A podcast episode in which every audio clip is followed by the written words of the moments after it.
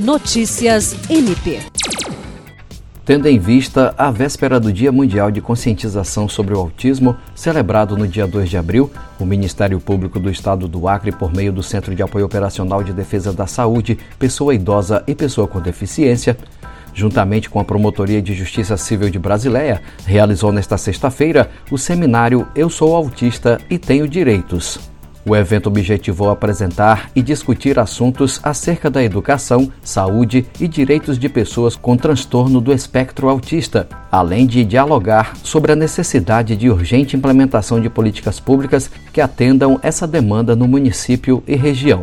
O promotor de justiça de Brasileia, Juliandro Martins, que já tinha desenvolvido um trabalho de atendimento e mapeamento de crianças e adolescentes autistas no município, destacou que o assunto precisa ser discutido quanto antes, pensando em desenvolver ações concretas para o atendimento dessas famílias. O encontro foi destacado pela coordenadora do Centro de Apoio Operacional de Defesa da Saúde, pessoa idosa e pessoa com deficiência, procuradora de Justiça Gilceli Evangelista, como uma oportunidade para trazer esclarecimentos sobre o assunto. Jean Oliveira, para a Agência de Notícias do Ministério Público do Estado do Acre.